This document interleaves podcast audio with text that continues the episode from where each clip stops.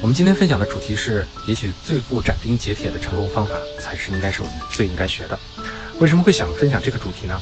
我最近听到两个特别有趣的名字，呃，是一个新的咨询服务，一种叫脱单师，一种叫挽回师。脱单师呢，就是帮助你脱单的；挽回师就是帮你挽回关系的。哎呀，我觉得这个名字起的真的是太好了。然后我虽然没有这样的需求啊，但是我听了之后，真的都，如果真的有这样的需求，我都很想去买单。然后呢，我就。四处跟别人分享，我还说听到了特别好的两个名字，一个叫脱单师，一个叫挽回师。然后呢，有些人就在问我，他说真的能脱单吗？真的能挽回吗？真的有那么大的成功的把握吗？呃，其实这是个很有趣的一个话题啊。其实想起来有还有很多的服务，就像占星师啊，然后呢这些占卜师啊等等，还有好多。其实我发现很多的咨询服务啊，它本质上都是在卖一种成功的一种方法。然后呢，这种成功的方法呢？然后我来告诉你，你照着这样的去做，然后呢，你就可以去成功。然后就让我想到，其实成功是最玄妙的一件事，因为成功有太多的因素。然后呢，也是大家最多追求的一件事。那么说，其实我们在成功的这个领域内，你只要站住一件事儿，然后你坚持去说这件事就能带来成功，总归就会有人去买单，总归就会有人去信你。你比如说，有的人就说，嗯，自律会带来成功。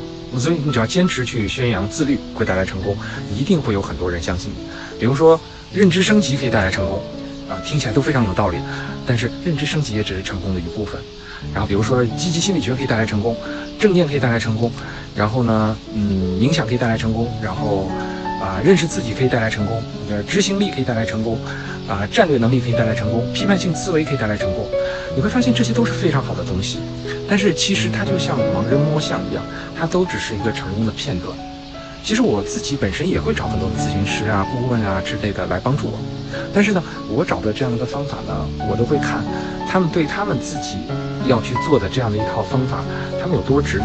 如果他斩钉截铁的说你照着这样做，你就肯定能成功，那其实我是有点不太相信的。但如果他其实还是保持一种敬畏感，他觉得。嗯这只是一个成功的片段，但是这个部分也很重要。我反而觉得这样的成功的方法其实更可信，因为我也在追求成功。然后，但是你会发现，不同的各种各样的成功方法，你会发现每个人的脉象不一样。有些人就真的是很认同他自己做的事情，然后他会告诉你说，只有这件事儿能带来成功，你没有成功就是因为你没做到这件事儿。但是呢，有些人呢，他就会更不坚定一点，他会说他做的事情很重要，但是成功也还有好多的因素。这样的人呢，后者呢，其实更不容易把他的产品卖出去，但反而是我更愿意相信的这样的咨询师。好了，今天这就是我们的一个小分享，啊，我们下次再见。